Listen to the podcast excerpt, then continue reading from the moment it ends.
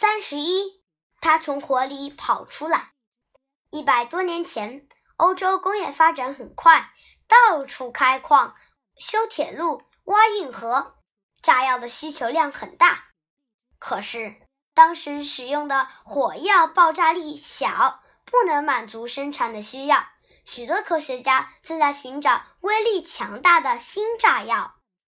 三十岁的瑞典科学家诺贝尔埋头研究炸药已有三四年，实验失败了几百次，还死伤了一些人。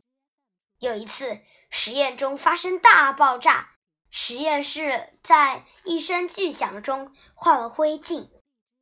诺贝尔的弟弟和几个试验员被炸死，他自己也受了伤，但是。困难、死亡没有吓倒诺贝尔，他仍然夜以继日地工作着。一八七六年秋，四十三岁的诺贝尔又在进行烈性炸药的实验。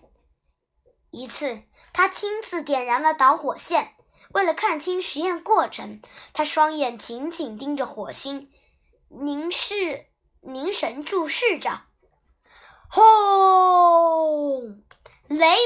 的爆炸声震撼着大地，浓烟从实实实验室里飞速的涌出。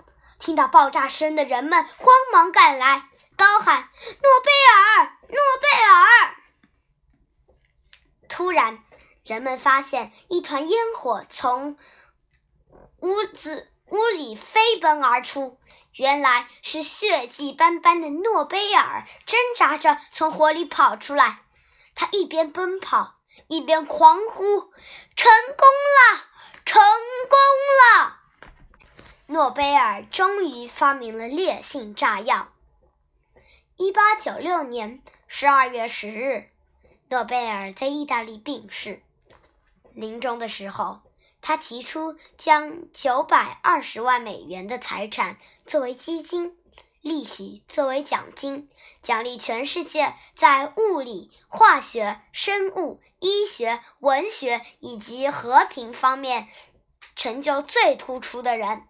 这就是世界闻名的诺贝尔奖金。